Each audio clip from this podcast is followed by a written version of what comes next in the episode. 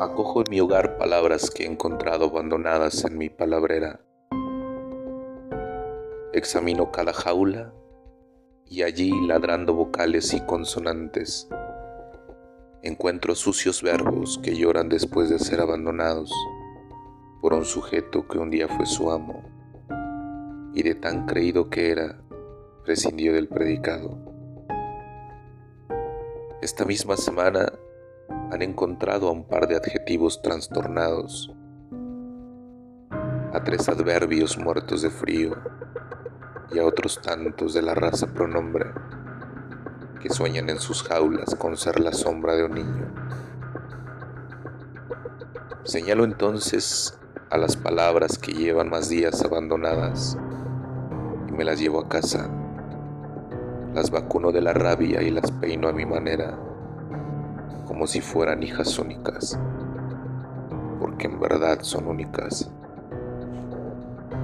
Acto seguido, y antes de integrarlas en un parvulario de relatos o canciones, les doy un beso de tinta y les digo que si quieres ganarte el respeto, nunca hay que olvidarse los acentos en el patio. A veces les pongo a mis palabras diéresis de colores imitando diademas, y yo solo observo cómo juegan en el patio de un poema.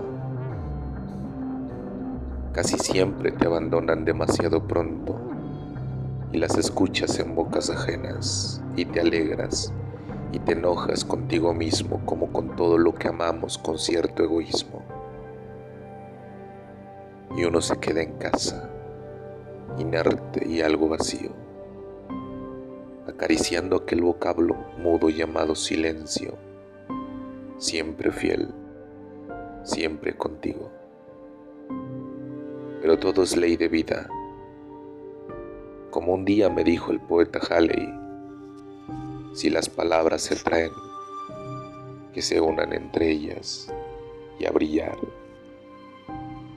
que son dos sílabas.